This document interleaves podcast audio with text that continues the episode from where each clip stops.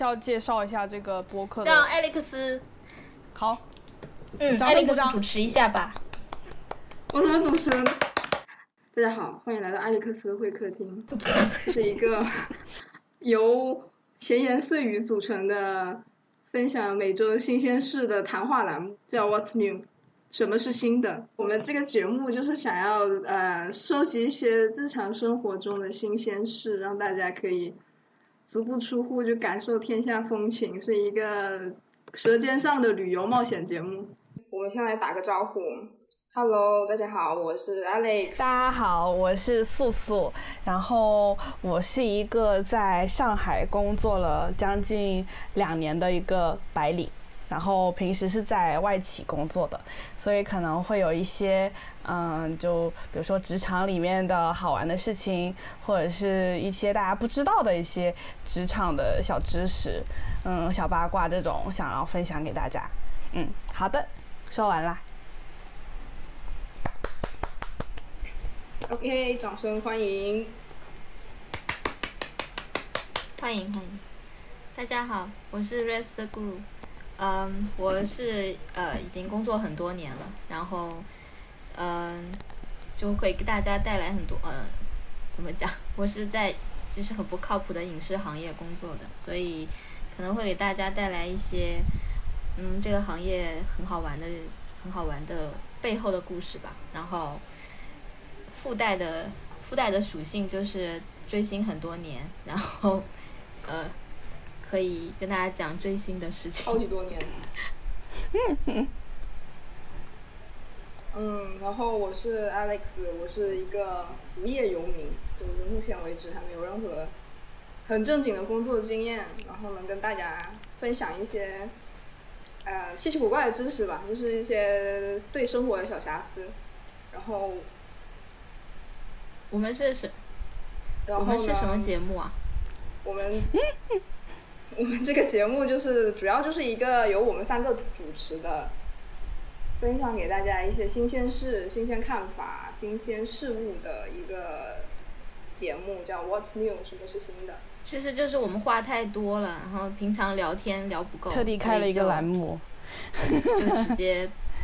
开了一个栏目来存一下我们的废话。我们有一个，我们栏目有一个机制，对不对我们每一期的那个 routine 大概就是介绍一下自己在这段时间里面遇到的新鲜事，然后大家讨论一下关于这些事情，或者是对一些事物产生的新的看法，然后大家一起讨论一下，看看一边打发时间，一边看看会不会有一些奇妙的思维火花。对，基本上是要求每个人大概每每个人想三个这一周里面的新鲜的事情、新鲜的想法、新鲜的东西分享给大家，然后呃，重点就是一定要是新的，What's new 嘛，就是一定要是新的东西，新的，一切都是新的，然后对，对，然后我们每一期结束会选一个我们几个人认为最大家最感兴趣的那个话题，然后下一期我们会让其他两个人或者未来如果有嘉宾的话，会让其他三个人去也去嗯了解一下这个东西，然后大家下一期就谈一下看法，然后嗯差不多就是这样，因为大家每就是大家都很想分享一些新鲜的东西给对方嘛。嗯，嗯，对，然后接下来，对，我们就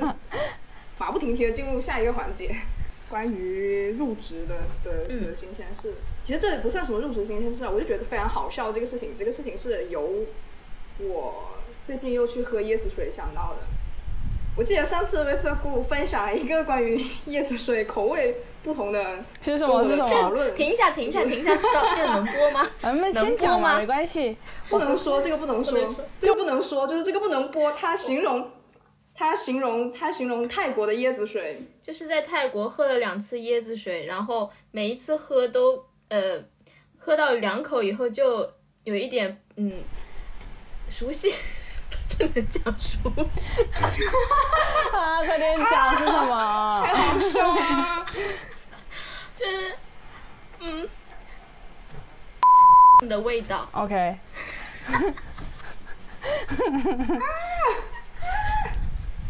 好，逼掉吗？到时候会逼掉吗？对，嗯，嗯，会逼掉懂啊，就是那种对，然后他当时还特别就是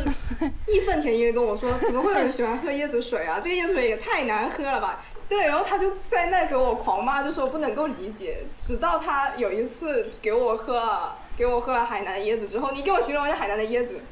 海南的椰子就是就是椰子，就是很清新的味道，就是真的是椰子水的味道，不是泰国那个味道。我现在不知道是海南的椰子不行呢，海因为照理说应该是海南的椰，应该泰国的椰子应该可以吧？为什么会这样？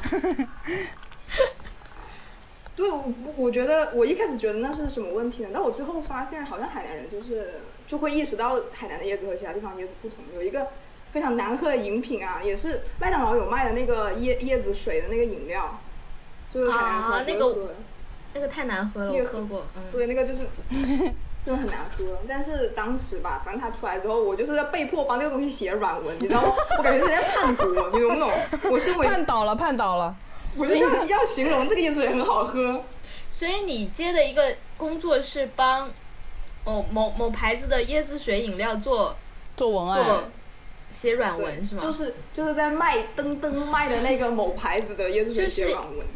天哪，就是一个一个海南人，就是一个坐拥椰树牌椰汁的海南人，要写那个椰子水饮料是 是好喝的，我真的在叛国，叛倒了我就真的得对不起，太太侮辱人了，这个嗯。对。我写的时候，我就是就对着南，对对着我家乡的方向下跪，对不起，对不起大家，对不起，对不起海南，对不起椰子，对不起生我养我的母亲，我我为了钱，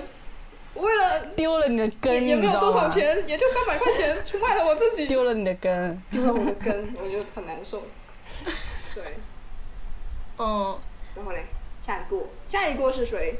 下一个，呃，我我没想好，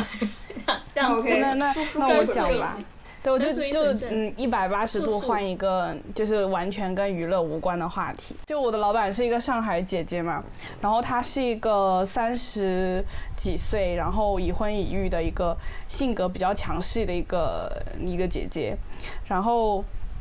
我们在很多影视跟作品里面会看到说有女主外男主内这样子的一个家庭结构嘛，但是对于我个人来说，对我个人来说，我真的是第一次。就是完全见到，完全是女方在嗯挣钱养家，然后男方也不不知道貌不貌美啊，但是就是一直在嗯照顾家里，对对，然后所以就是嗯、怎么说呢？我感觉就是很很新奇。实际上对我来说，我的确觉得新奇，就是可能我的嗯固就是怎么说刻板印象，就是还是会觉得说身边绝大多数人都是呃男主外女主内嘛。但是我的我的我的老板其实他就是一个，因为我的工作是 BD 嘛，所以其实就是要经常全国飞，然后去见不同的客户，去跟他们安排会议，然后讨论合同，就是这些非常具体的项目内容。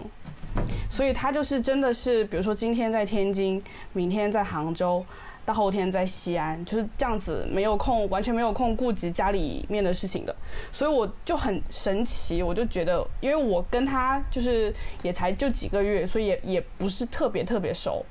然后我上个周的时候，我就问他，我就说，嗯嗯，给他起个名字叫嗯、叫 Cindy 吧，嗯，然后我就问 Cindy 姐姐，我就问他说，呃就是 Cindy 姐，你看你平时这么忙，然后他有时候真的是凌晨两三点给我回邮件的那一种，然后就是感觉他完全没有任何的心思分给家庭，比如说家务呀，或者是小孩上上课，因为嗯，我不知道其他地方是不是上海的小就是公立的小学就是。一直在推行减负嘛，那其实小学生在课堂里面学到的东西，其实嗯。都是非常非常基础的。但是你知道上海的整一个学习的压力又还是比较大的，竞争很激烈嘛，所以他们家长完全就是每天上完班回到家还要辅导他们功课。我觉得很多家长都是这样子，但是他们家长真的是每一个都会，就是他们班主任还会要求小孩子到外面上课外班，就是我不知道这个讲出来是不是 OK 的，就是可能，对对对，然后就是很惨很惨。我我同事他他们家就是，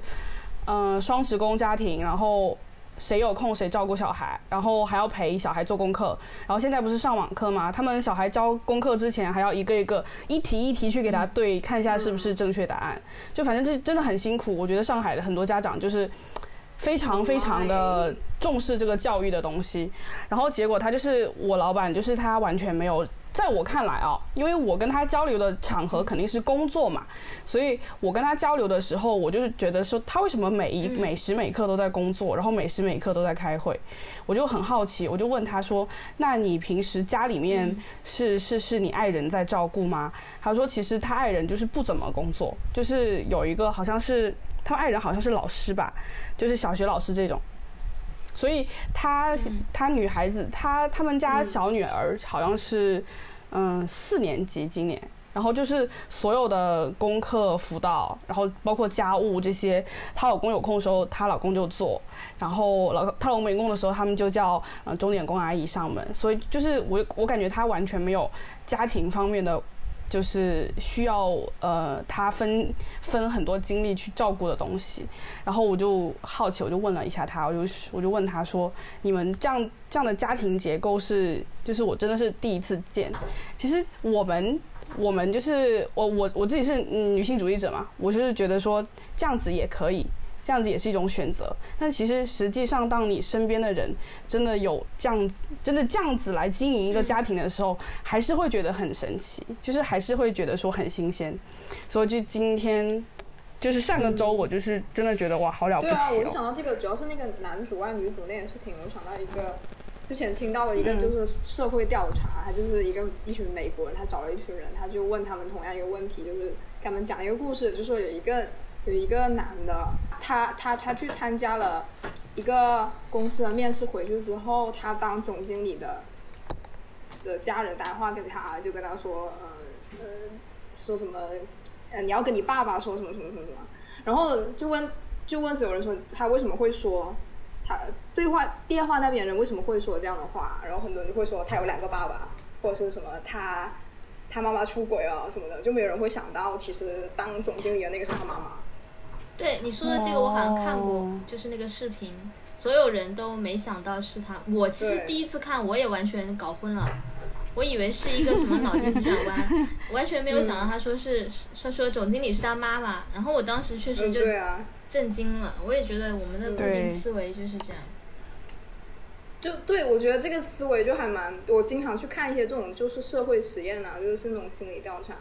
我记得我最近看的一个比较触动的，就是真的看到流泪。就是在上世纪那个五六十年代，就是那个种种族歧视特别严重的时候，就是黑人就是必须要坐在公交车后排，对的，那个那个那个那个年那个那个时年龄那个时期，然后就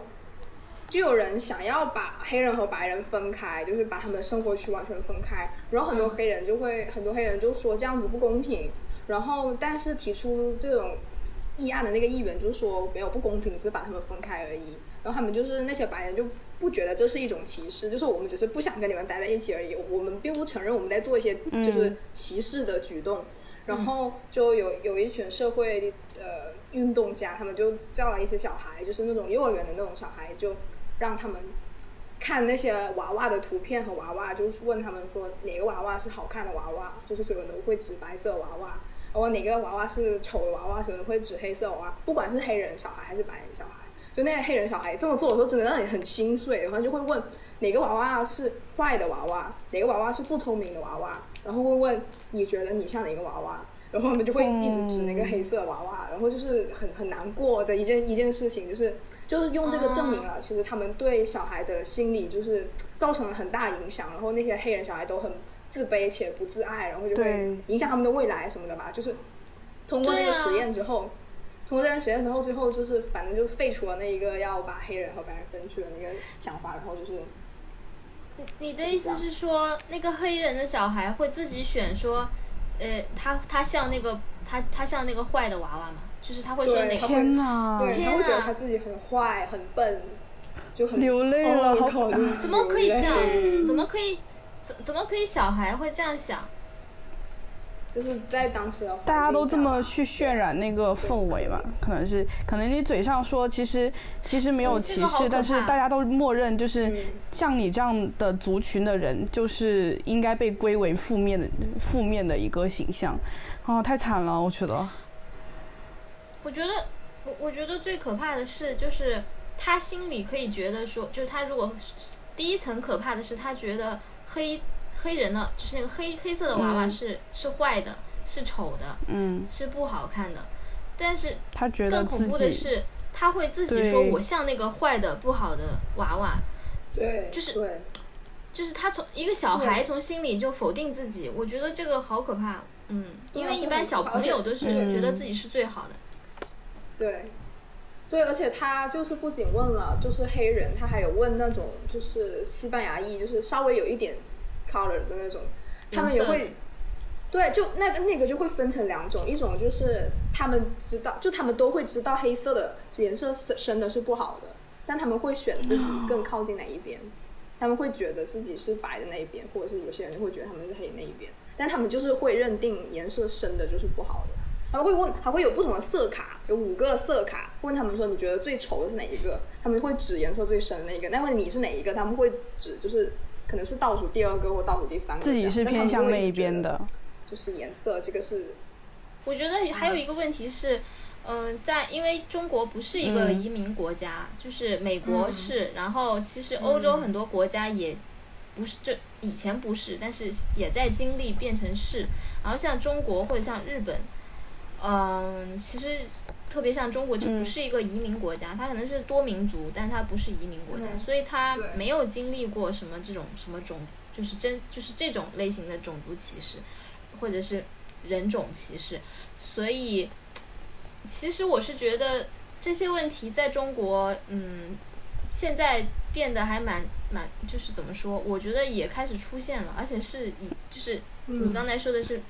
美国可能六七十年代、五十五六十年代就在解决的问题，在中国现在很多人的意识是还是停留在那个时候。嗯，比如说像广东那边可能就是移民比较多，或者是外外外来人口、非非洲的人，就是非裔啊，就是会比较多。然后就会你看现在在网上，就是他们会说一些很让我很震惊的话，就是我觉得这种话。不应该现代 现代社会还有人会说，但他们还是会那样说，而且他们，嗯，完全没有觉得自己有任何错误，就是让我觉得很可怕。就是觉得怎么，就是即使你心里面是这么想的，但是你如果这样直接讲出来，未免也真的是太太不体面了。我我个人的感觉就是觉得你装也要装一下，我是这样想的，但是没想到就是真的是非常直白的恶意，我就是觉得。语塞。对，而且怎么说，就是，嗯，他们还会觉得说，他们，呃，还会觉得说过，就是他会讲说别的人过于政治正确，他们会认为别人说的那些话是为了追求政治正确。但是我觉得他们的这个思思维还没有资格去讲政治正确这个问题。先首先要认识到政治正确，才能去讨论它吧。不能讲。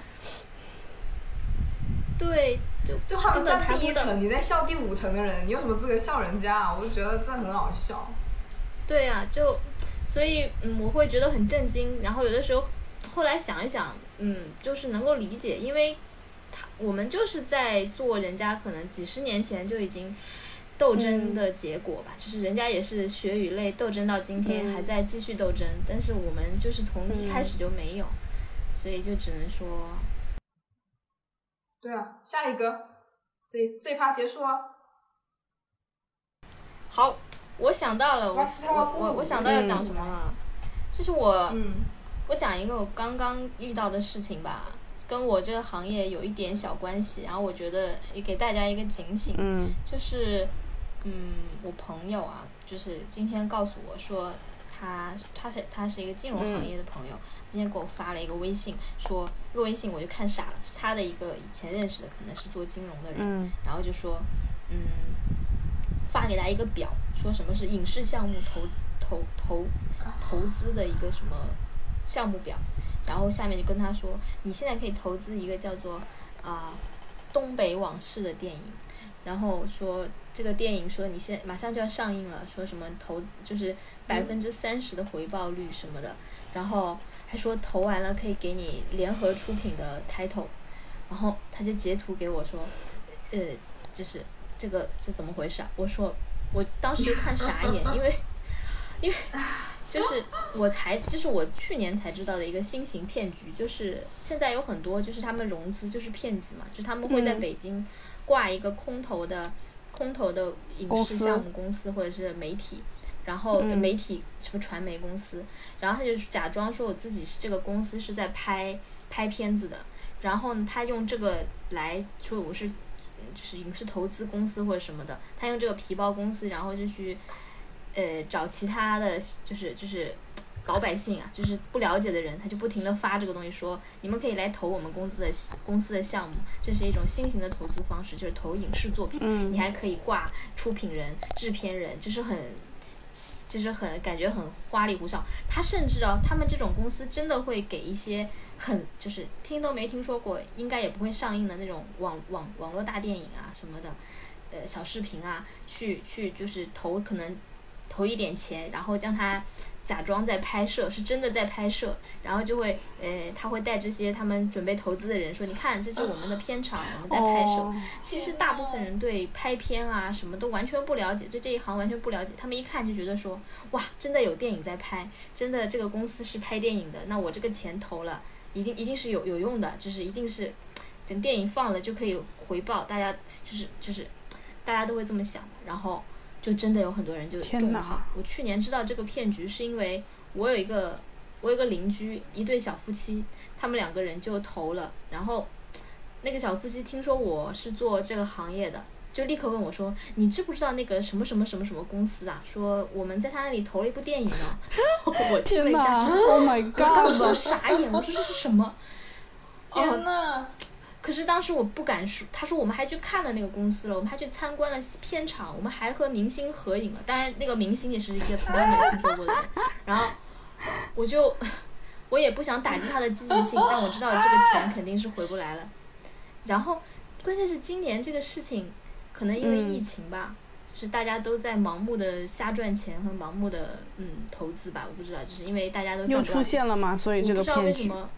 都已经渗透到。真的金融行业，真的，对，然后所以只有，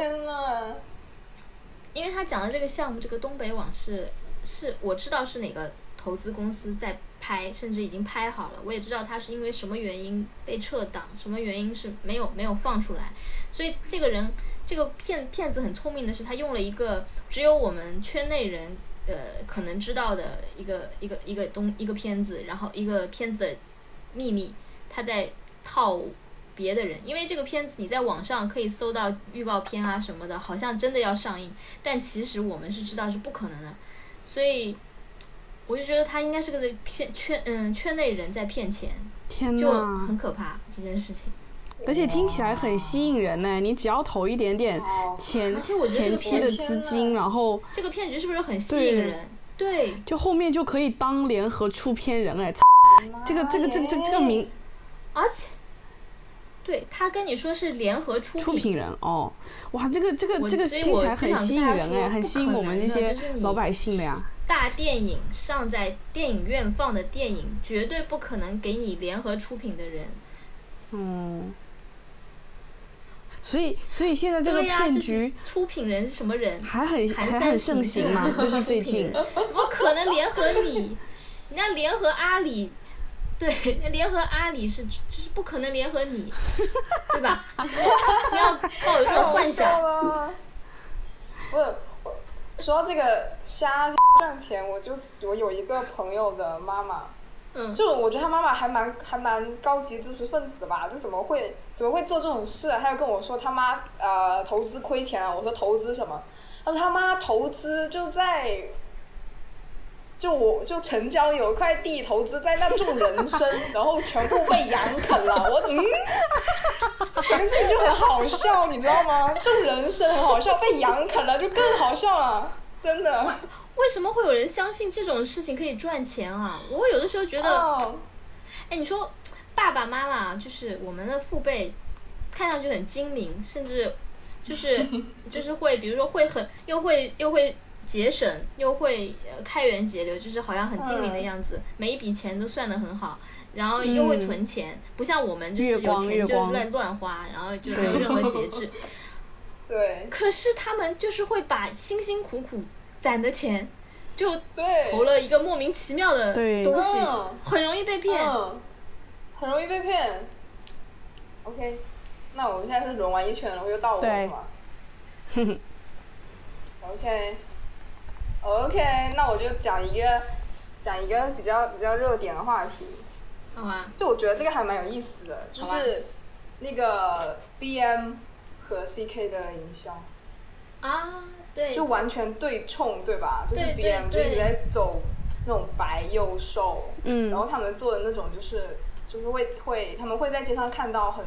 纤细的女孩啊，就会请他们当模特，然后他们店里的模特也都是那种很纤细的女孩，然后就可以拿到一些员工折扣，可以很拿衣服回家穿，然后还会鼓励你上传到社交网站，就变成一种病毒式的营销，然后就会这种就变成一种风潮啊，大家就觉得能穿进去就是很好的。对。然后 C K 那个就是完全走另外一个方面嘛，然后比较比较那个什么事情是，有一个男生那一天拿这件事情过来问我，说我想听听看你对 C K 大码模特的看法。我就觉得，就我就觉得哦，首先，其实对我来讲，其实真的没什么所谓吧，因为这毕竟是一个商业举措。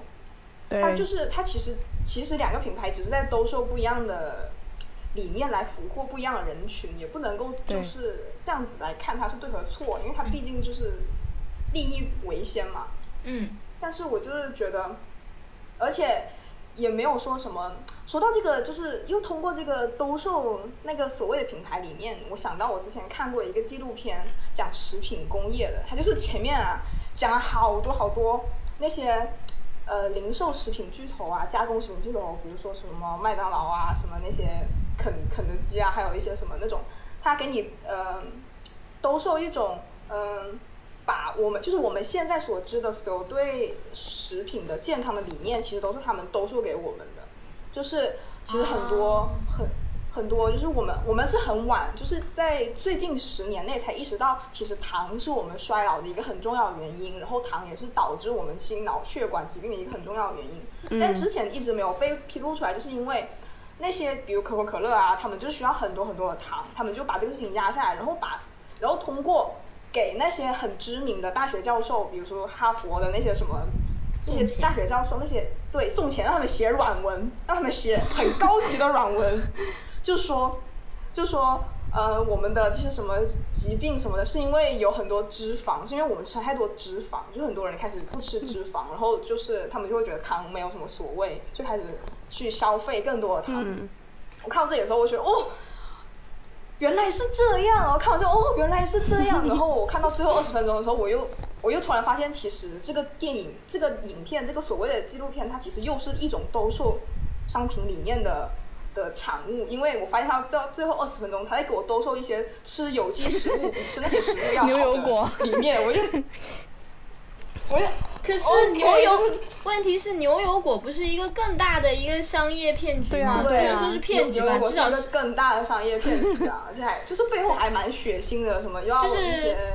嗯，我我虽然我已经被骗，就是我不觉得牛油果难吃，牛油果我已经觉得有一些方法它是很好吃的，就是我还是很爱，就是某某种情况下是爱吃牛油果，不是排斥牛油果的人。可是它确实就是一个确确实实的。商业型就是被炒起来的健康食品嘛，对啊，其实大家应该都懂吧？就是炒起来健康食品。还有前几年，现在也在流行嘛？前几年特别流行的那个什么，嗯，叫什么 gluten free 啊？对，无麸，对对，无麸食品。哦，这是什么东西？就是然后什么东西？还有还有一些什么类似于。呃，非常多的标签，organic 就是已经很很过时了，但是然后就是现在是 gluten free，然后现在又有一些新的一些健康食品，我我真的不明白，就是为什么要这样？对，对我真的搞不懂啊，这怎么怎么会有人这么觉得呢？我之前就吐槽过啊，就没有对这个。但是我想回到一下，不，我回到一下 BM 那个话题啊，就是嗯嗯，哎对，其实好像大家不一定所有人都知道我们在说什么。就是嗯，可以讲一下吗？你稍微介绍一下简单讲一下对啊。BM 和那个大码模特的事情吧。嗯，对，就是 B M B M 就是一个，它以兜售零号衣服，就是它的品牌里面衣服只有一个号码，就是零号，然后基本上每一个款式只有一件，嗯。那种那种那种一个品牌，然后它所兜售的就是那种，呃，穿进我们的衣服，你的身材就是可以，你就是拥有比较完美的零号身材的一一个针对于青少年群体的，大概是就十四岁到二十岁左右吧，也不会更超过了，因为他我研究，哎，我看的那个介绍就是说，这种体型就是十四岁到二十岁左右的白人女性的身材就是很瘦，没有什么脂肪，因为女性会到二十岁之后就会你进入一个要。生生育期，你会生育期，你会你的身体会强制性的你开始储存脂肪，不然的话你就会就会变月经不调啊什么的，对，就会有曲对你要线，是不是？嗯，对对，你会强制性的开始储存脂肪，这样子你就不会符合他们的那种期望，他们就是瞄准那一个时期的女性身材，然后这是 B M 的一个营销理念，而且还非常的就火啦，所有人都以穿进他的衣服为荣。看到油管上很多博主一边骂一边穿，一边一边在说，虽然对一边说我不同意这个理念，但是我还是买了很多 B M 的衣服，啊、然后嗯，就哦是，这样子啊。所以其实我们我们不具体讲名字啊，但是是不是有很多的嗯韩韩星，就是 K-pop 的，女明星，对她们穿的其实都是 BM 啊，就是衣服啊对。因为我之前不太了解这个，是这样你这样一讲，我大概知道是哪种类型的了。对，对，是是，但是可是我想说，很多年前不是有一个品牌，现在已经倒闭了，那个品牌叫 American 什么什么 Eagle 什么吗？Apparel 什么？你知道那个牌 A A A A 那个品牌？哎，我好像知道哎，但是这呃，那还是蛮哇，那久的一个很久哎，A A，他好像也是很很爱卖小号的还衣服，对好吧不，对？它倒闭了，他就是 BM 说我知道，它它在三里屯都有啊，嗯因为以前北京三里屯有一个它很大的一个店，然后呃不止三里屯，好像那个嗯那个那叫什么芳草地也有，就是那个牌子以前我还挺喜欢的，后来我就发现它的衣服就是。跟你说的 B M 可能是一样的，就是非常小，它不是只有一个号，但是它那个小号小到难以置信。我那时候是人生最瘦的时候，然后买他们家的，我都穿上去就紧，它就是像一个婴儿的衣服一样，懂吗？嗯就是就是嗯我觉得和 B M 的风格是很像的，然后但是它是有很多号，但是穿穿那个那个牌子的衣服的人都会就是都会比较崇尚穿那个小号的，就是那种感觉。嗯，然后嗯。结果你知道他为什么倒闭吗？我记得好像是他那个创始人那个男的，嗯，他恋童癖，啊。啊、好像是他恋，Oh 童，my 对，他有 god，性侵还是恋童，Oh 所以 Oh my god 对，所以他被就这个这个品牌就形象毁了，毁了以后，呃，这个品牌就直接倒闭了，就没了，就就这个品牌就没了。然后我在想说，你刚才说的这个喜这个 BM，它不就是一种潜在的嗯欧美男性的这种对啊，恋童审美对吗？啊，对对啊，而且主要是我很不能够接受，就是就很多人迎合这种审美啊，就是迎合这种低龄化的趋趋向，就是所有的，其实其实亚洲也是啊，所有所有东亚三国的女性都是希望自己变得很幼态，就是把自己呃往年轻了整，往小孩了整，往、嗯往那种就是违法的边缘整，我就我搞不懂为什么会有人喜欢这样子啊！我就我真的完全啊，我就不能接受吧。然后嗯，接下来就是 C K 大马模特讲一下这个事情，就是 C K 请了一个呃黑人的 transgender 的一个呃身材比较丰满的模特来拍摄他们的这一季的是什么内衣广告嘛，嗯是吧？对，然后就引起了一些舆论，然后就很多人都关于就是它到底美还是不美，呃，它它到底是不是在承担着一些什么？那我觉得这个想法就很自我阉割，就是他要求我们展露出来的东西一定要很正能量，就觉得我觉得东西不美就不可以展露，我觉得哎凭什么呢？因为我看到我有一个朋友，就是在网上不是这个广，嗯、这个广告在微博刚刚发出来的时候，呃，很所有的人都在骂这个事情，就是在说，呃，政治正确过头了什么的，就是替美国人操心，嗯说他们政治正确过头了 什么的，说这个好看吗？怎么样？说反正我不喜欢，就反正全部是这样的言论。但是直到可能过了几天，就是有一些有一些人就会发说，我觉得这个美美的原因就是它会让很多人就是就是鼓励到很多人嘛，就是嗯，就是就是会赞许这种行为，以及会有人轻视。就我看到有一个转发很多的是说他妈妈很胖，然后呃根本就不敢去游泳池。然后这个东西可能就是能让很多人就知道说，也有胖马的这个这个这个这个怎么说？有大马的这个呃这个这个泳泳就怎么说泳衣，你也可以去游泳池。就是还有的人就会在说说，呃，我比较支持的一种看法就是说，这个东西我们最好不要用一个词来，一个一句话来简单的讲，就是什么呃各有各的美啊或者什么的，就是。就是每个人对美都都都，就是每个人都对美都有自己的想法。我觉得不是，就是这个东西它不管美不美，它都可以存在。就是，嗯，我觉得这个广告也并不是在说它美，而是你不能让一种，就是让这种东西消失，就是让一种类型的人消失。就以往的广告里面，胖的人是消失在所有的，就是好像胖的人不应该出现在游泳池，不应该出现在海滩，就是。嗯，他就他就只给你那一种选择，就像你说的，他只给你这一种选择，就像 B M 一样，只给你一一，那那这些人就被扼杀掉了。但是其实他们不管美不美，他他也可以去购物，他也可以去买这个东西，他也可以出现在那里。所以，嗯，我觉得就嗯，你可以觉得它不美，但是我觉得那有什么关系呢？嗯，对。对啊，我那个男性朋友，他就问我说：“那你到底觉得这个东西美还是不？”对他们就纠结这个，对。对，我就想说，那其实你你没有在这一个社会环境下，对对这个美还是不美做出一个完全没有功利性的判断嘛？就我们的这个社会观念的，我们被拘束在这里了，我们没有办法跳脱出我们已经生长那么多年的一个观念，就是以瘦为美的一个社会环境去评判它到底美还是不美。就你能说它美还是不美，各有各的美这句话的一天，就是等到胖和瘦就可以像女孩子今天穿裙子或穿裤子一样，就是变成那么普遍的一件事情，就大家接受胖已经像接受女孩穿裤子一样的时候，你才可以说女生穿裤子是美还是不美。你你喜欢女生穿裤子还是穿裙子？你喜欢女生胖还是瘦？是这样。对吧？就我觉得现在就是为时过早，我们需要迈出那一步的时候，女性刚刚要获得穿裤子的权利的那一步，你不能现在跳出来说，我觉得裤子不美，我觉得这裙子就是体现女性女性美，裤子就不行。那你这样说什么？对不对？嗯，对吧？这样讲，就是我不知道你们就还有两件事情，我觉得跟这个很像，一个是。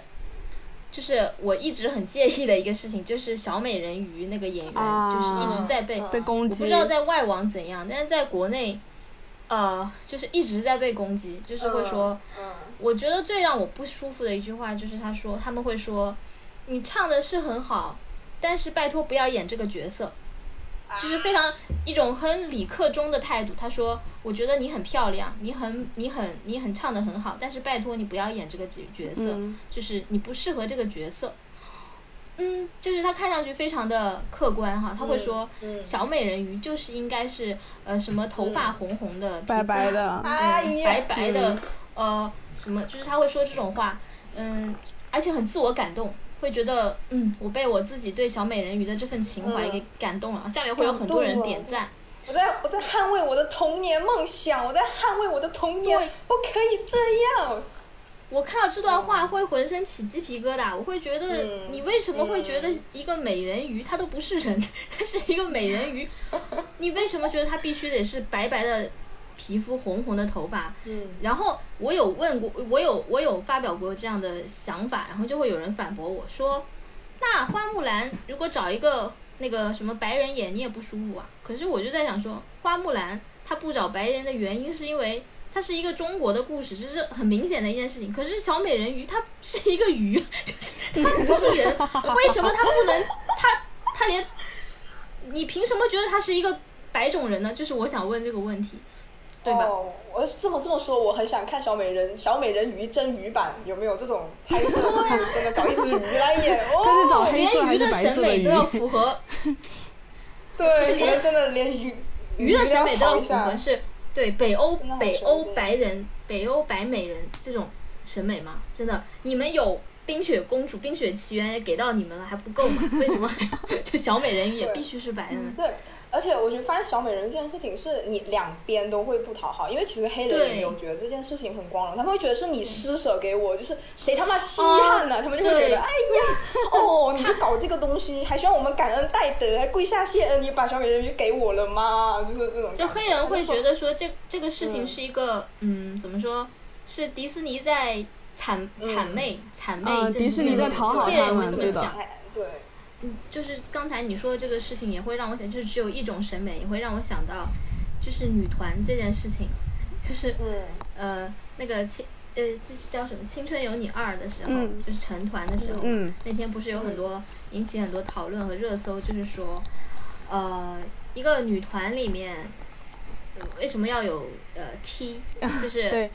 中性风的中性风的偶像，对，对，这这种话我就觉得关你屁事啊！你出钱了吗？你打头了吗？你花了多少钱？而且还有一个呃，就是一种说法，说一个团里面只能有一个 T 就够，就是就够了，就是你怎么可以够了还有更嗯多？就是我要选的就是女团，就给我们看漂亮的小姐姐，给我看美女。你们哦，有一种说法是说，这种 T 在女团里面，它是在吃性别红利，很微妙，嗯你可以品一下。就是说他们会吃性别红利，就是说，呃，明明是女孩，但是呢，呃，她把自己打扮成男孩，呃，就会吸引很多女生。其实他们是对男性的喜欢，然后就去转嫁到他的身上给他，，就是他的人气就会很高。啊，嗯就可能因为这个东西是从超女那个时候，就 很远古的超女的时候，呃，这样出来的。你的一些记忆，对，嗯我就是觉得，嗯，很奇怪，就是为什么不行呢？就是男团没有吃性别红利的嘛？照这样讲，嗯，其实。哇，是不是？你要允许他们的存在呀、对啊，对啊如果，你要允许他们的存在啊。嗯，没有规定女团必须要就是选美女，那就又回到一个观点，什么是美女呢？对吧？对啊。而且性别红利这个事情，那你你要是往深里究，那到最后你会开始批判一些别人的喜欢，就会你到最后还是会开始说，那你为什么要喜欢一个长得像男的的女的，而不是直接喜欢一个男的呢？就哎呦，就是因为一种关你屁事，那我就喜欢啊，就我就觉得这个事情，这个我觉得跟这个跟泥苏也是一个道理啊。我为什么要喜欢？我为什么要像喜欢女孩子一样喜欢男孩子？对吧？其实关真的真的很多事情就是关你屁事。呃，而且我觉得就是在我偶像行业的话，偶像的话，其实更多层面上，对于粉丝来说是一个文化形象，是一个可以被解读的东西。只要说你展示出了我喜欢的一个方面，我觉得任何的喜欢都是合理的，我是这么想的。嗯对，大家都是，就大家交心以心比心，会更能理解这个层面。为什么说大家我们也要去认可，我们要去承认？也不是说我就一定瘦，我就一定不会胖，我就一定会很好看，也不是说所有的审美都应该朝着一个方向走。但就是说，我们有任何人都有可能在某种时刻成为少数，所以我们也要保护少数人。呃，对，但是你想为什么会？嗯，我觉得是我我们会这样想的人，是因为呃自己就是怎么说，就是同理心比较强，或者你感受的能力比较嗯。强，你会很容易的去把自己带入到嗯少数群体里面，嗯。就是你你然后你会感受到一种同理同理感，然后你就会体会这种，但是可能这还是回到我们不是移民国家，对，大部分的人他天生他就有一种我绝对不会成为少数群体嗯。这种感觉。对，我绝对对不会。这对对，我绝对就是我就是一个占主要民族的这样一个人，我就是一个异就是异性恋，我就是一个呃就是正常人，所谓的正常人，嗯。就是他永远觉得我根本不需要我不会沦落到那个境地，说我会被针对对对对他们很多人的这个 conception 就是这样子的。嗯，而且而且而且很多就是一些我们很不能理解的，就是替男性说话的一些女女性，就是他们会说啊、我不支持女权，因为我没有见过女生被歧视，就说嗯支持女权的女生是不是在现实生活中就是你没有爱呀、你很可怜啊那种，他们就是因为他们害怕他们是害怕，他们其实害怕承认自己是那少数的那一边，所以他们就是强迫自己进行另外一边的身份为认同。为了为了不丢失到现在的一个相对利好的一个一个一个地位或者是一个立场，他们会强迫自己去加入嗯施暴的大多数里面。觉得那样子自己的权益会得到保，障。只只要我不说反对的话，那么我的权利也是被会被保护的，会被这些大多数保护。所以他们其实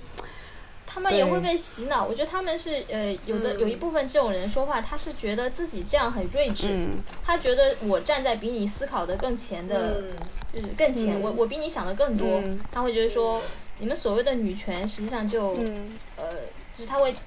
我我我也遇到过这种人嘛，就是他会一个女、嗯女性跟我说，我觉得呃女权就就是就是胡来，就是根本就就是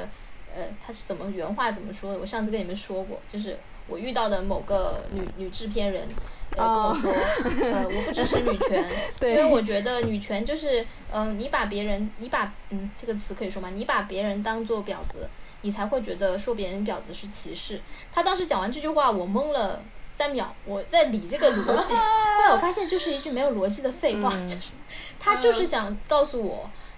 我很高级，我根本就不是那种女权的，就是会让，就是他肯定是有遇到那种场合，呃，他发现男性会非常的歧视这种说自己女权的女性，嗯他会感受到那种、呃男性对女权主义者的敌意排斥嗯和看不起，嗯。所以他就要跟他们划清界限，嗯，然后他以此来告诉我，呃，就是，所以我就觉得，哎，怎么说呢？就就是我我有的时候觉得还是认识的原因，就是大家对世界的认识就是差得太远了，所以嗯。没有办法沟通。嗯。对啊，所以我就觉得，其实就是因为女性这种很玄妙的心理，就是也不是因为女性，我觉得其实男性如果他们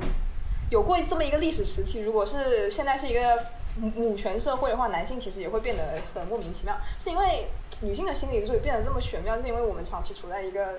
不能够发生的比较弱势的地位啊。所以我无论什么，就是比如说追星圈也是女性比较多，其实我觉得不管是呃逆苏，或者是会有铁铁的存在，就是我们在另外一个性别女性在另外一个性别找到一个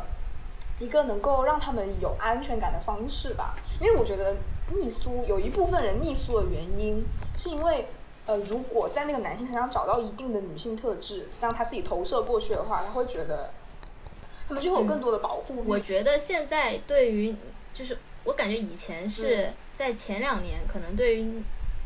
逆苏和正苏，就是正苏对逆苏的反感在于他们不能接受你把她当做女性喜欢，嗯就觉得这是一种侮辱。嗯但是现在我觉得，呃，我感觉饭圈已经在接受这件事情，就是，呃，就像你说的，会有，但是他们同时会觉得，呃、嗯我可以，就是他们会有一种说法，呃，我可以接受你逆苏，但是你不可以，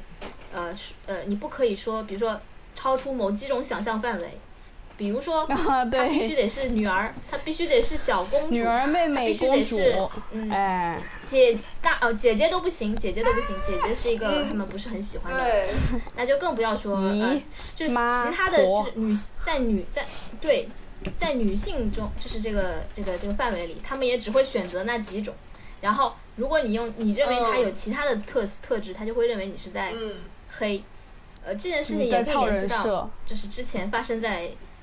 某大明星身上的那个事件嘛，就是。呃，写了一篇就是这种呃，嗯怎么说，嗯就是、嗯呃，这种文学，对吧？大家明白，站街文学，我可以嗯说出来，就是，然后，所以他引起了他的粉丝的强烈不满，就是觉得说，嗯呃，你这是不尊重他，就是他会觉得说，你这是在侮辱他，就是好比说，你可以泥塑他，但是你不能不尊重他，你不能觉得她是一个这样的女性，那样的女性。其实我会觉得，这个问题不只是呃，不只是是不是是否尊重她的问题，是否认可她是什么样的人的问题，而是就像说的，有一部分泥塑它是涉及到创作，就是是，对这个人物的创作，和这个嗯尊重不尊重这个人没有多大关系，我觉得。但是这件事情就是很很很没有，很没有办法啊去界定。对呀、阿利克斯把头都是点掉。这就是对呀、是啊，这就是没错挨骂的原因啊啊，。就是你凭什么说？就是我也想反问你，我想问你，你凭什么认为你可以完全割裂你对这个人的想象和就把他作为一个创，就是你凭什么把他作为一个人物去创作？就是你会怎么界定这个你是否在侮辱他呢？我吗？嗯，你问我吗？对啊，我可以给你一个机会让你去阐述自己的。我就觉得其实所有的所有的东西写出来，就是就是他他是一个角色，然后是他们去演的一个角色，就是我觉得我适合他们去演的一个角色。那你你总你总不能说，那你要说秦昊今天演演了一个男妓，那就是侮辱秦昊吗？没有吧，只是那个导演看他觉得他很适合这个男公关的角色，让他过来演啊。那难道会有人觉得秦昊演了这个这个作品了之后就是侮辱他吗？会呀、我又要哦说，现实社会就是这么的，现实社会就是这么的，嗯，他就会觉得这个你这个导行业演为什么挑我们秦昊来演这个东西啊？你是不是看不起他啊？而且你说的不仅是呃，就是不是不仅是粉丝会这么想，由于范天的思维现在已经影响到行业，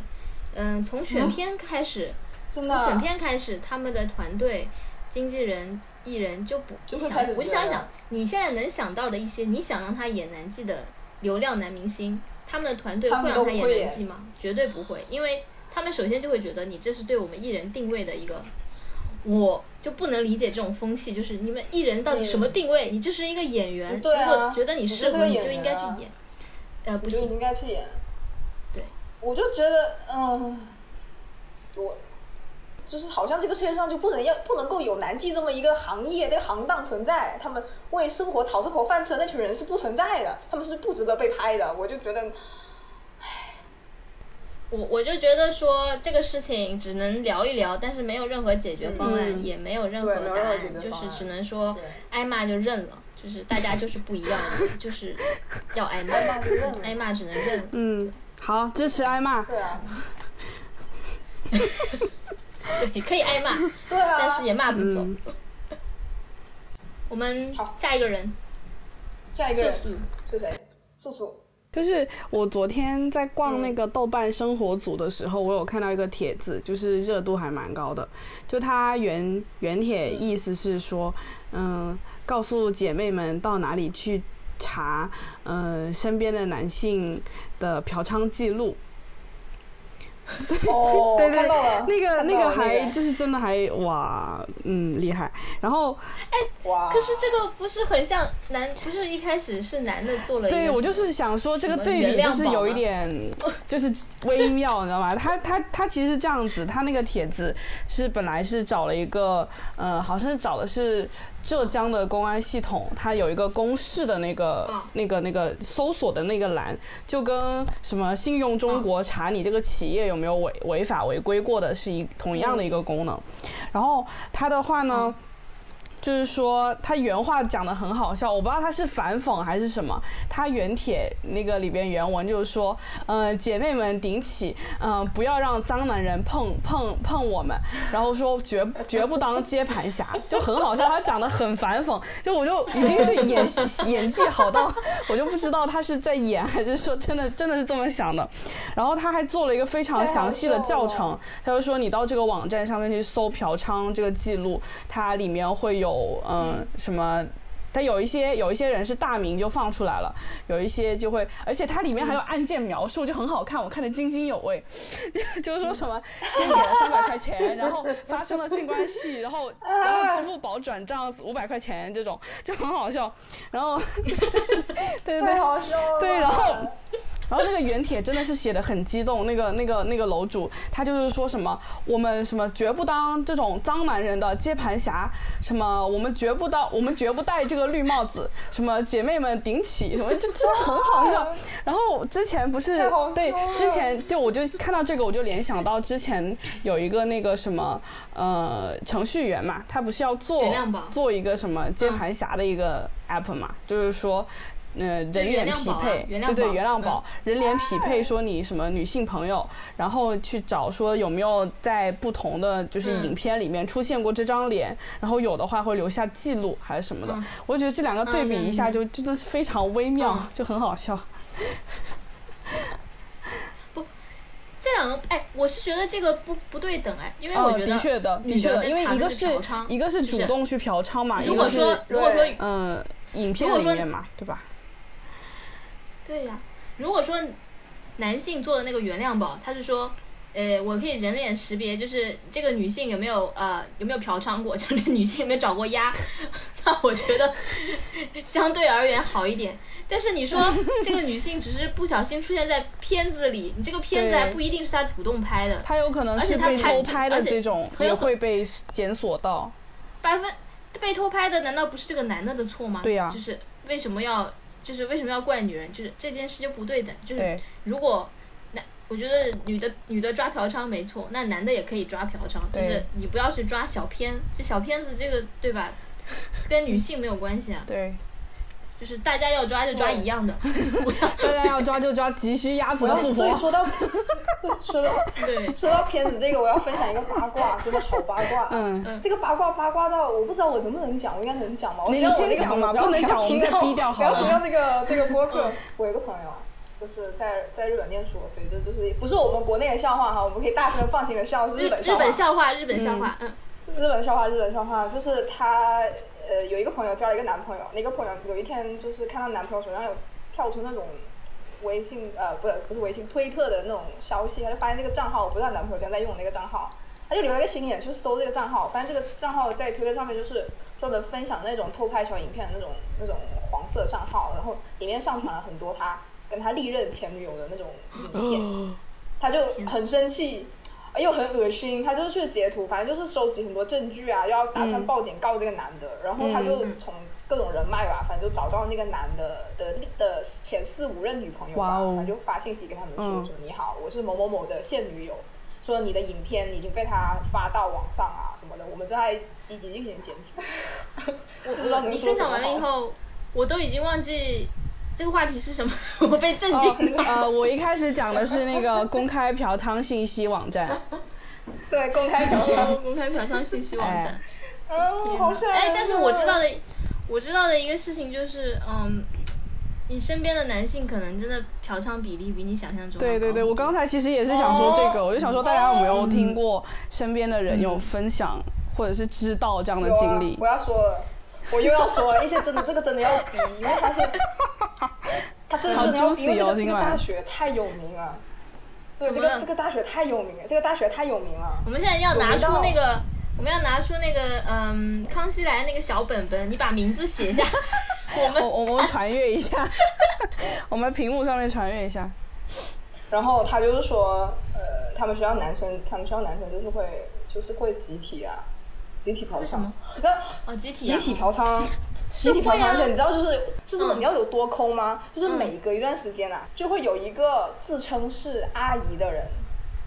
过来探，就是探望你。哦，Oh my god！我突然明白了，社管打好招呼，然后社管也知道吗就会？提前买通了，就会让那个人上去，然后那个阿姨呀、嗯就会走街串巷，他就会一个进去出来，进去出来，反正就是走完，可能那不大家就是是凑钱一起全。家得，那不是全楼得病吗？就是大家对啊，那个阿姨男生就是男生真的可以接受这件事情吗？我我不行啊，就是男生能不能爱干净一点？男生可能觉得谁他妈不行知道啊？你问我，我也没有办法知道门里面在发生什么啊。好可怕哦哦！吓人呢。说到这个，我他妈还有一个想分享，但是这个这这这个能播吗？这个是不是不能播啊？你先我跟你们说讲过吧啦。这个这个真的，但是那个并不是他们学校的啦，是当地的地方大学的一个男一个男生啊，就出去约约约炮。这个城市不要讲吧，就说某城市好了，就某城市的地方大学，然后那个男生就是就是就是周末的时候出来约约炮，就在探探探上面滑到一个女的就出来约炮，约了之后就是见面啊，发现就是时间早，他们就在那聊天，聊天了之后他发现那女的有点不对劲，就是问他，就是那女的说她自己是本地人。但是他就问那个女生啊，发现那女生就是对这里好像不是很了解的样子，但他也没有想这么多。后面他就那女生就去洗澡了，他就觉得越想越不对，哦，怎么会这样呢？难道他会趁我在我洗澡的时候偷我的钱包吗？他决定先下手为强，把那女生的钱包翻一翻。结果他一翻那个女人的钱包啊，他就发现了一本呐、台胞证啊，什么什么什么没听什见？么？台胞证。什么？台胞证，台胞台胞台胞台胞台胞证，台胞证啊！然后啊，他就觉得好奇怪呀、怎么会这样我啊？懂了，我懂了。越想越不对，他就打电话报警了。但最后，对啊，最后就发现那个女的，就是她是一个间谍。但是那个男生后来在他们那个朋友小群里面跟他讲了，跟他讲了，他也没有具体问说你到底是怎么发现那女人是间谍的。可能可能我觉得还是日了，我觉得可能真的还是睡了。那男生跟他们说我没睡，我觉得是睡了，反正就是之类的吧。在睡的过程当中进行了一些深入的交流，我发现那女的真的有点不对，或者怎么样。那女的可能就一直套他一些话，就问他说你们这里是不是有什么军队哎呀，什么什么什么。啊！对啊天哪！天哪！然后后面还有还有。那这个间谍，这个间谍真的付出很多哎。对呀、天他也！蛮难做呢。原来原来以前那种就是靠性关系维护的特务女特务是真的是在的。很多啊，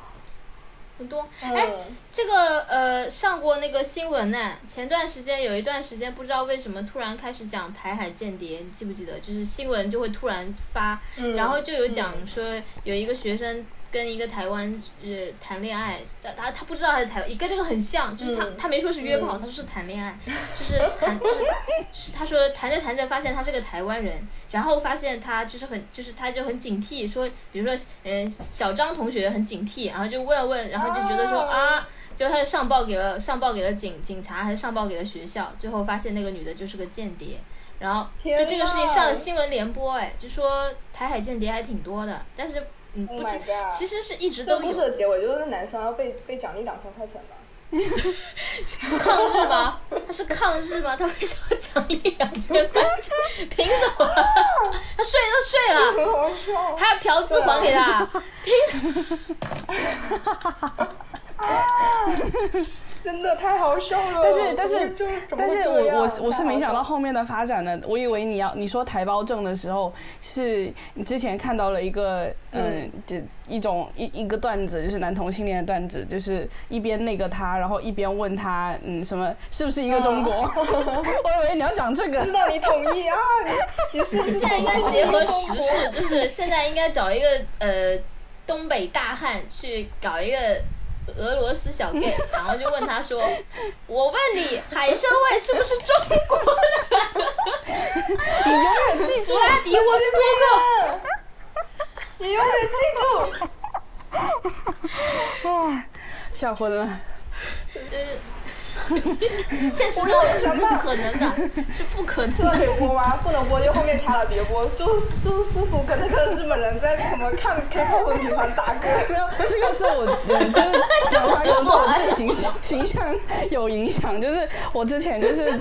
嗯在听的上面划了一个日本人，就是在上海，然后就很好笑。那天就是呃早上九点多吧，然后约到一个酒店，还是蛮高级的那种酒店，因为他是过来出差的，然后你怎么会早上九点多约啊？大大晚上晚上晚上九点多，哦就是一个正常的时间。上九点，你 吃早饭了你？打歌啊，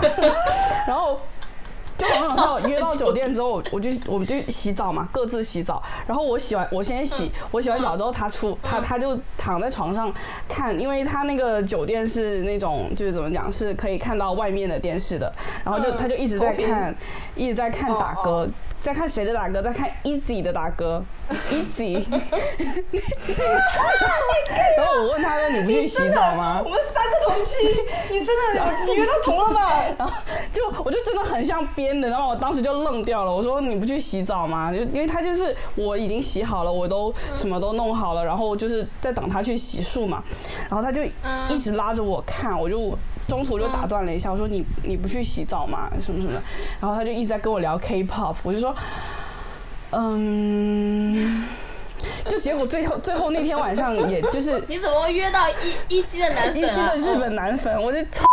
我就再也不跟日本人那个了。然后真的是，现在讲起来是还是脑袋怎么会这么，丢脸生气。这个这真的，你要扇他一嘴巴再走啊！我觉得对对，到门口，而且就是那个时候有就是到？门口就说我忘带东西了，走回来就扇他一嘴巴子再走，真的。我们刚刚本来在讲什么啊？为什么突然讲到这个啊？嫖娼啊，也是在讲一些什么两性关系，然后 讲到讲到很多乱七八糟的东西。然后下一趴，下一趴到谁？哎，我们讲这个吧，既然反正是新鲜事，嗯，就讲讲最近听的新歌吧。最近哦，好呀好呀，呃，最近感觉是女女 solo K-pop 的女 solo 都在疯疯狂的回归和发歌。嗯，那个、呃，现在回归的有 Blackpink，、嗯然后、嗯呃呃那个叫什么华莎也回归了，嗯然后然后宣美也回归了，还有谁回归来？嗯，请下请下是还只发了预告是吗？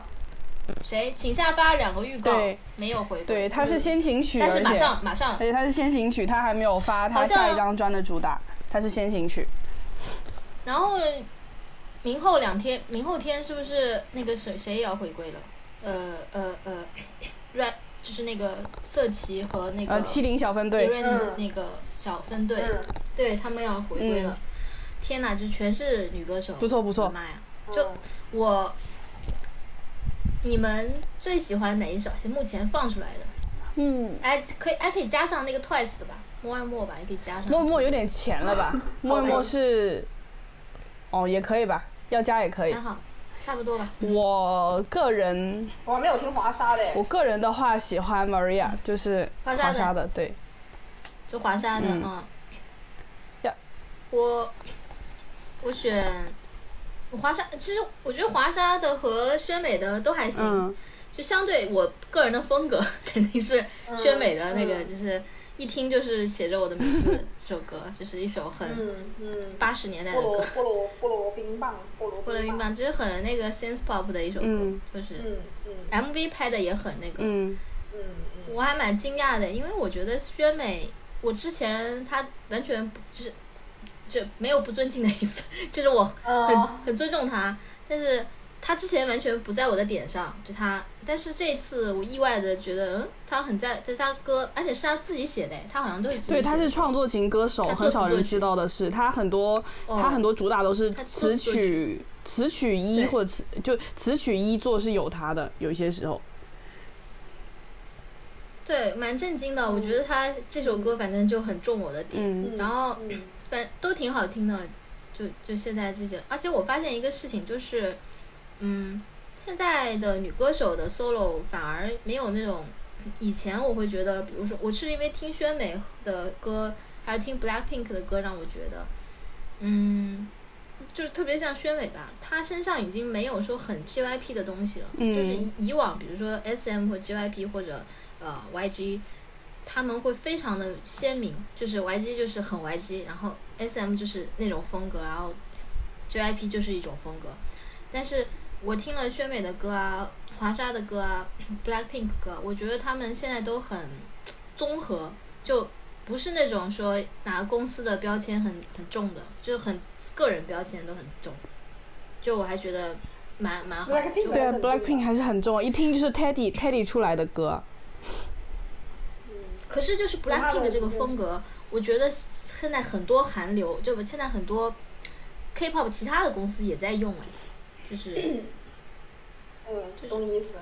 你懂我意思吧？嗯就是没有说只有 YG 一个公司在做这个，其他公司也在做。嗯我还哎，我也蛮喜欢 Blackpink，虽然大家都说难听，但是我怎么觉得他们就 Blackpink 就他一出来，我就觉得他就是 他就是很王者啊，就是他这个歌确实是就是怎么说呢，没什么区别，但是就是就是就气势在那里啊，得劲儿就赢，了，得劲儿，得劲儿，非常的得劲儿啊！对他出来就赢了，就是他就是赢了。就是有的时候我觉得纠结 S M 的歌，就是什么 S M 艺人，就是就是消音啊，我真的觉得没有任何意义。嗯就是你你你行你行你上，我 想说你你去跳那个动作，你消音就没有这个必要。前前段时间不是那个 Punch Punch 的那个啊伴奏出了吗？我知道为什么 Punch 就唉，这这就是 SM 吗？就是那个人声有跟没有，其实对这整首歌好不好听程度就是不会有什么太大的影响。那个人声那个 vocal 进去了也，就哎，但是也胖池的不会那个，对胖池的那个呃呃和弦啊，是不叫和弦？嗯。胖池的那个呃 伴奏版出来了以后，嗯。我觉得，我当时是说，我觉得我突然理解了为什么他们成员说这首歌会有无限的我的感觉，就是你光听伴奏，我能真的听到，特别是越往后，你会听到嗯。好多、呃，嗯。在听那个。就是听胖池这首歌的时候，你没有听到的元素，然后那个元素会让这首歌，哎，突然变得很宏大。他们说的宏大感，我感觉到了。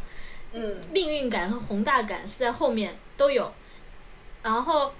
有一些旋律、电吉他什么的，之前听都没有，嗯。然后就是嗯。嗯，只有伴奏的时候就很明显，就非常好听，嗯。非常动听。嗯。它那个编曲的旋律很动听，嗯。我反而觉得，所以这首歌我觉得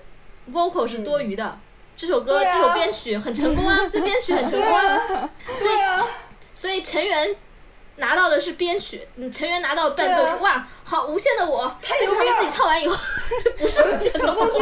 对啊，就是你这样子真的会很打击人家，好不好？你你对你想他们怎么开口啊？他们怎么想要开口，不想开口了，就是要听这个 instrument，我不想开口唱了。这个问题就是不要出现在你的嘴巴里面了，不想唱。我我不想打击，这不是打击，就是只只针针针对胖池这一首歌，我真的觉得嗯。胖池的这首歌它应该是一首纯音乐，对，他就像那成员可能也是这个么想的，成员也是可能也是这么想的，就是就是那个七零一练习室那首歌，我觉得就是一首嗯只听伴奏就可以了，都不需要唱，你也不知道怎么唱，所以他们就卖给吉克隽逸了，你唱吧，就是我们不知道怎么唱。对，好，我这周的新鲜事就真的这个很应付，就是听了很多新鲜的女团回归的歌，让我很开心，我觉得都很好听，反正比听欧美。呃，前段时间欧美某些大咖 又在内女星涵，回归，让我开心。又在内涵。对不起，就是我会觉得，嗯，我会觉得嗯我不点我不点名道姓可以讲吧，就是某些嗯欧美大牌女星的回归，然后我会觉得这歌这歌是啥？就是没有真的没有一首好听的，就是听完整个心情很平淡。对，但是对，但是我是说，呃，它能不能出现？它能不能这个 K-pop 这个土壤、这个文化景态能不能孕育出像就是 Diva、就是 Beyonce 那样子的那种跨度比较长的，然后它成为一个 icon？对啊，就是 K-pop 它就是因为它太快了。就像你 H&M 和 Zara 不可能出像迪奥那样的金天环包包一样，他们就虽然很多人买，但是他们就是有可能那样子的文化就没有办法。现在感觉是呃，欧美在经历欧美在经历我们中国二十年前经历的韩流，就是二十年前我们经历了韩流，就是呃开始喜欢韩国人韩国音乐，嗯然后现在欧美并不是把他们当做，并我不觉得是 K-pop 侵入了欧美主流，而是欧美的青少年也开始韩流了，就是这件事情嗯就是传到欧美了。嗯但我不觉得 K-pop 会变成主流的原因就是，嗯嗯，嗯还是呃。就是嗯亚裔，就是不管你再怎么贴，你你现在暂时以社会的发展来说，你没有办法让全世界人，呃，去，呃，都喜欢亚裔的一个，就是亚裔的一个文化，亚裔的一个音乐。即使它现在已经完全不是亚裔音乐了，就是 K-pop 现在完全是欧，欧就是美欧美音乐，黑人音乐，甚至是对，觉得 K-pop 是一个很没有很明确的那个它没有文化指向的一个对，它其实是一个拼贴产业，它就是很多很多元素，所以你其实在里面找不到任何的一种指向性，它就是一个非常快节奏、但就快时快时尚的东西。对，但就还是现在全世界没有办，就像呃，你暂时不能让超级英雄一个全世界人都喜欢的超级英雄是，可他可以是美国队长，他可以是钢铁侠，但他可能暂时还不会是一个中国人，嗯，嗯，就是嗯总有一天会的吧，就是一个一个、嗯一个一个亚裔或者一个黑人也可以成为一个嗯全世界人都能知接受的超级英雄。嗯就是下一个偶像可能还可能会出现吧，但是暂时好像还没有到那一步，但是已经在 K-pop 还是很厉害的。嗯，嗯，就像我们中国特级组合也是，其实是 K-pop 的，对生产出来的嘛，对吧？中国，哎，其实我就我是不太接受说这是一个中国组合，没有这个必要。这就是他们现在也不打这个旗号了嘛，就是一个音乐，就是一个团体。该赚钱赚钱就是，该发歌发歌，没必要纠结这些。没有必要纠结什么哪个国家国籍不国籍，哎呦喂，这个真的是一个很、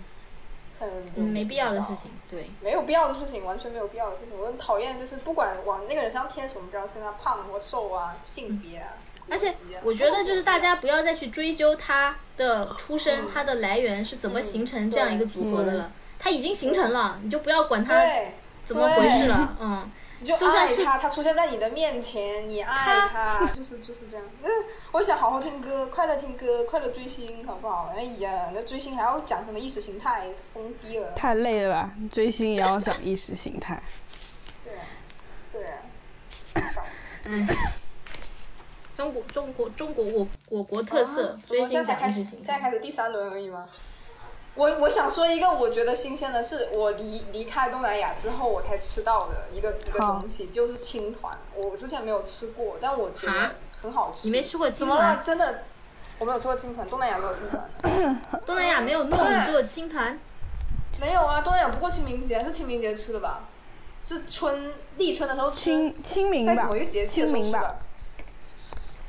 对啊，我们不过啊，我们没有这种我。我们也不吃青团哎，广东人也不吃，就是我们就我们就吃斋吧，可能清明的时候吃斋，炒素，嗯，就是嗯。对就是哦。比如说会去庙里面求，就是庙里面会分斋，然后就是说那个斋是什么，嗯。在哪哪个大师面前炒的，然后就会吃了就对、哦。对，就是会去去庙我没有里面。听说过的一些社会活动，笑 我从来没有听说过这种社会。然后还有一些就是很迷信的，比如说呃去呃去去赌嘛，那个叫赌嘛，叫打麻将。对不起，打麻将的时候就是不可以拍肩膀，因为说人的肩膀上有火，就拍灭了就会很容易输。对，对对对嗯，对。然后我记得还有一个，还有一个我我忘记它，而且我们我们非常看重七月十四，不是那个叫盂兰节嘛，就是普通话里面叫盂兰节，实际上就叫鬼节嘛。嗯这个东西就是很恐怖的，那天晚上你绝对不可以出门，你出门就完蛋了。就是有如果你是小孩子的话，你出门就完蛋了然后家里面较为年长的女性会到路边烧纸，就是烧那些元宝，会烧这个东西。然后一定嘱咐年轻女孩子不能出门，就是这样子的。很非常非常对对对非常封建而且就是迷信的，我们家。对，而且而且因为我家是那种，就是我很出，我现在就是我现在住的这个房子嘛，就我出生那个房子，我小时候也会，现在也会，就因为是独栋的，所以你是独如果是独栋的那种房子的话，你你就要你就要烧香把你的房子围起来，哦围一圈。围一圈就是用用会会用那种沙子，有时候不用沙子的话，你就是切那种白萝卜块，把那个香插萝哦，卜块。我们也是切白萝卜，就是把那个香插在那个萝卜上面。我就偶尔有一次看到过。就是你们两个人在这里讲一些，就好像你们两个人在讲一些通识，然后我就听都没有听说过，我说啊，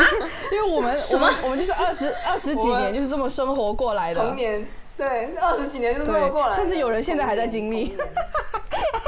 对对，对，然后然后然后那个，我从小 你说你说你说，就是感觉你们还没有解放的感觉，我是活在 解放区，就是破除了封建迷信，从来没有听说过这些事情。然后你们在说什么？东南亚人的生活啊。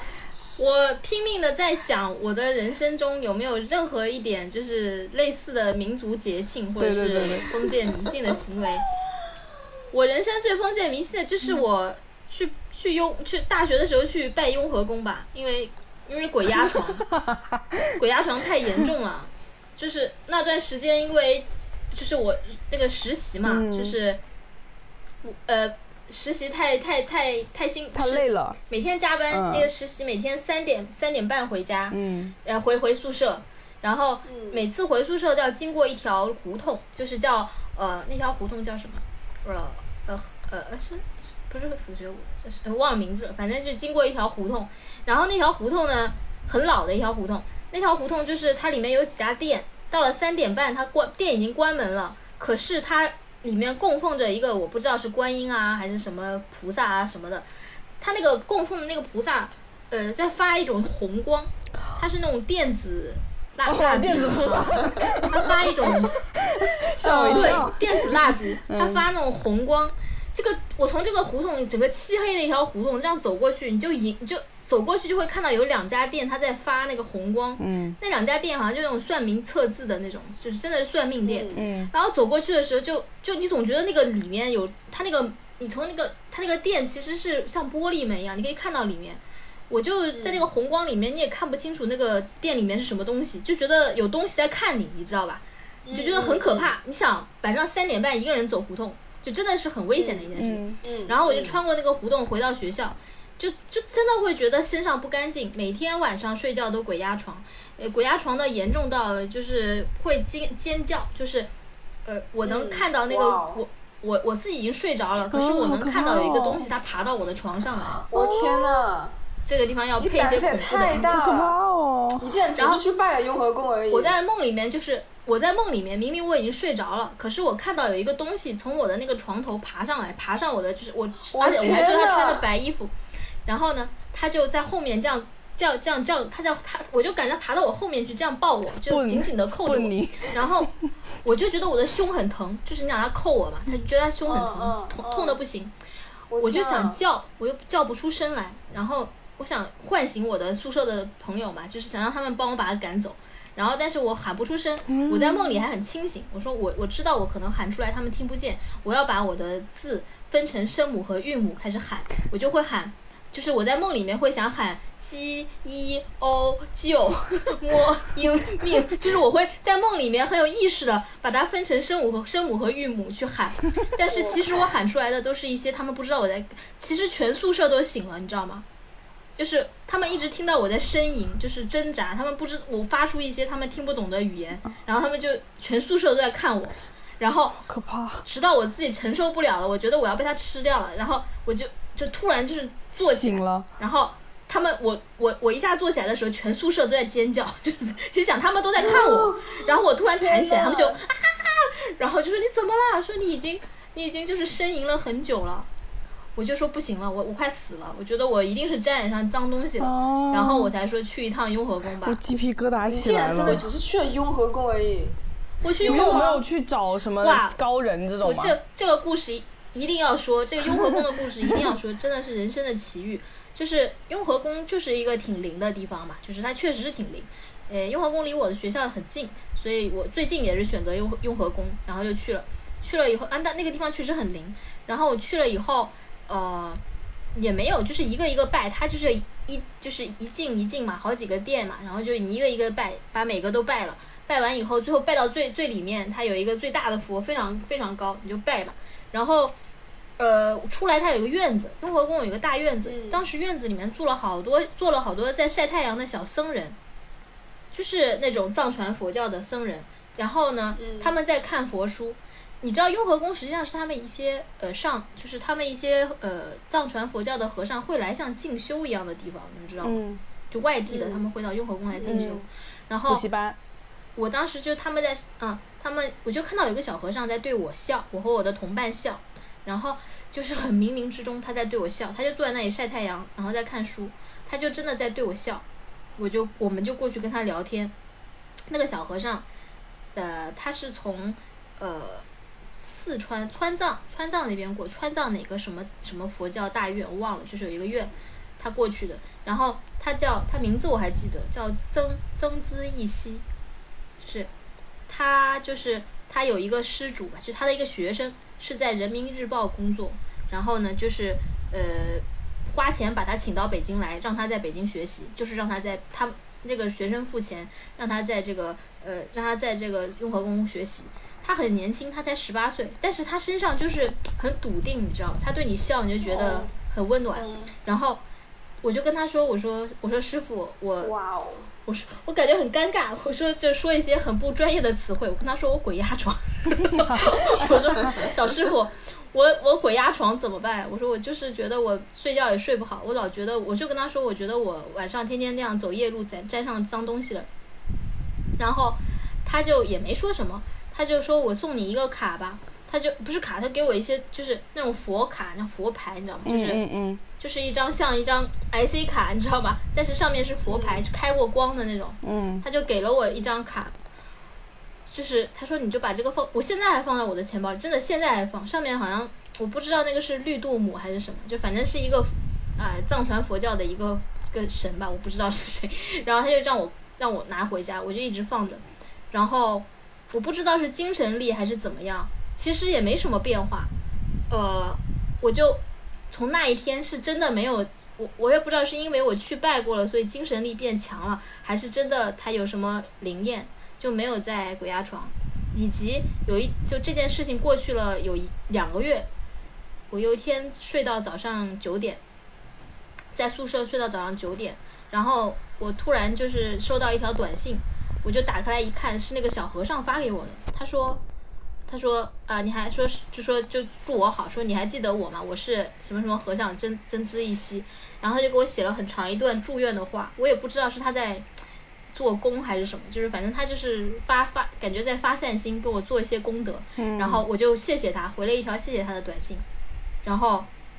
我就睡，我又又又睡着了。但是我睡着了以后，我就就是梦见一条彩虹，就是巨大的一个彩虹，就人生第一次梦见这么好的景象，就是我站在一个巨大的彩虹下面，然后就是我人生做过最美好的梦，就是那个小和尚真的绝了，就是一切都很自然，不是很刻意的，但是就是会有很很神奇的作用。好玄妙、哦。然后后面就没有鬼压床了吗？我那天见完他拿了那个卡回去，就不能说没有鬼压床，就起码就再也没有做过这种梦。哦，但是我并没有那种说，哎呀，好灵啊这种感觉，就是一切都很自然。就是你现在让我回想，就是再也没有了。哦，哇，哇，我觉得，就是神奇这是佛教的高明之处，就是它让你觉得，它不是那种说什么显灵啊什么的，但是它就是很温暖，春风化雨。好可怕哦！但是你鬼压床那个经历好可怕哦。对对，那个真的你观察到经历太可怕了，那个太可怕我我现在吓死。你知道，我我上大学的是多少年前的事情了？我到现在还可以印象深刻的记得这个所有的细节，就是那一幕，太可怕了。啊，好吓人哦！嗯，好像我记得我们家就是出去旅游的时候，为了防止，就是因为你知道，就是嗯，尤其是比如说去某个乡下这种，就是去住什么招待所呀、或者宾馆啊这种，他们就是会做一些防护措施。我妈他们，比如说就会把那个什么红内裤挂到门口，还有挂到阳台上面，就是会防这些东西。就是特别多这种防御措施。我们家就是，就是我我是我我本人是没有遭遇过什么灵异事件的，但是我妈就是，嗯、她好像她好像就是是那个体质，就是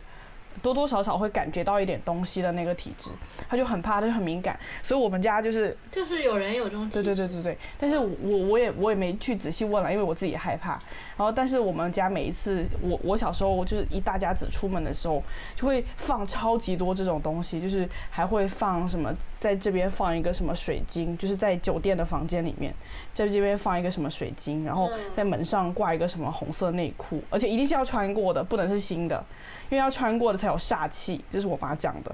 就很好笑。然后反正那我觉得 Oh 对，但是我觉得但是有些时候是越是信的人，他就越会遇到。对对对，就是吸引力法则对，嘛有可能他。们对吸引力法则。对，然后我妈那个时候就是，就是你精神力会变弱啊。哦，我不知道，反正她就是很很很关心这个事情。然后我记得有一次我们去，我我有个就是学学命理的朋友就说，如果你你八字里面土很多的话，你可能体质就是会比较容易遇到。哦土比较多吗？土吗？嗯，就是就是命命理里面土比较多吗，对，你的嗯就是八字土。但是很害怕。我，嗯，但是那个时候就是有一次我们到那个佛嗯、台山，就是广东的一个一个一个市，一个也是但是没有那么发达的一个市。然后我们是有朋友在那里，然后我们去的时候就是在当地的一个招待所住的，然后是去见我妈妈的一个朋友的老家，然后去了之后，我妈就是把这些所有的什么红内裤这些都挂上去，第二天就是发现少了两条红内裤。然后我妈就神神乎其神的告诉我说，肯定昨晚是有有人来过，有东西来过。她不是说有人，她就说有东西来过，所以那那两条裤子就挡掉了那个煞气。然后我现在还是很害怕想起那个东西，但是我觉得现在现在觉得话，就是可能也没有那么玄乎，可能是隔壁呃房的什么猥琐佬把它偷掉了而已。偷走了，有人偷内裤。哎，我觉得这个事情本身就就是很可怕，因为我小时候我们家遭过一次，遭过一次小偷啊，就很可怕啊。反正到最后我妈，呃，不知道我妈怎么推理，反正我当时很小很小啊。但是家里面只有我跟我妈，我爸就是在外面啊喝酒啊没有回来啊。反正后面我妈跟我讲的是，那个小偷在我们两个回来的时候都还一直在，然后一直等到我们两个上床睡觉的时候，他就趴在我们房间外面有一个平台，就是有一个平台一样的东西，在可以晾衣服那种地方，现在不晾了。他就说那个小偷应该就在那里等着等你们睡好可着吗？怕入睡啊！不要说了，我觉得这个更可怕。我最怕这种事情。我就啊，所以最后你们有遭遇什么东西吗？就是丢了钱这种吗？就就是就是丢丢东西啦，就是丢了我妈的一条项链啊，我爸的戒指。嗯，嗯，可怕哦。而且他真的是看着你，你知道吗？就是我家上一次去年去年还是前年遭过一次贼吧，瑞瑟不知道，我家遭过一次贼。那遭贼那次就很玄妙啊，就是我爸前脚，我爸是八点钟走的，我是八点半到家的，就是那半个小时，就是那半个小时他进来偷的，就他真的他就是看着我们，就是他自己盯算好盯好那个时间，然后进去。对，有谁？他偷对了家庭成员有谁？偷就全部翻完一遍啊！好快哦，他动作了。就是基本上对，他都很快，都很快，他就是反正就是全部翻一遍。但是有一些他就是很急，但是也没有翻到，但是里面衣服就全部被他翻一遍了，就是那些比较容易打开，他就全部翻了一遍。哦，把我的电脑给背走了。这个年代还有入室小偷，就是感觉这种很淳朴的手段，现在都是电信诈骗了，对吧？都是什么？网投资络诈电影骗啊对啊，他居然。他居然还在做这种传统的手艺，我觉得还蛮尊 尊敬的，就是这是一门手艺啊，哎真的。哎呀，笑死！我们是不是哎，我们是不是把新鲜事都讲完了？对啊，对好像？是吧？嗯，今天讲了好多，因为新鲜事以外的，就是一些发散蔓延的发散的部分很多哎。所以我觉得新鲜事也讲了很多，大家都讲了很多新鲜的，我们不如呃选一下吧，现在选一下吧。是，我我觉得是 C K 那个吧。票，我我把票投给雍和宫，这 个这个太强了，这个很强太有哎，余裕新鲜。事啊，我今天晚上睡完睡完觉，真的吗？真的很强啊！有这么吓人吗？很有余韵呢、这个这个真的有这个故事，余韵。这个故事最后是一个温馨的故事，是彩虹对啊对对挺好的呀。对对，但是彩虹哎但是整一个对对对对，这七月彩虹月，是 是一个 OK，是一个对啊这样的故事，嗯，哎，我们怎么会这么白左，同时又这么这么封建，同时觉得 B B M 和 C K 还有雍和宫，封建白左啊，好，这这一期雍和宫和 BMCK 并列冠军吧，，恭喜！就是我们就 一边一左手封建，右手白左，但是因为我们蛮好的。你看啊，我们刚下次才是选那这样吧了两，个，我有一个嗯这样这样，封建封建和白左，我们下一周讲一个，嗯，大家选就在封建和白左中，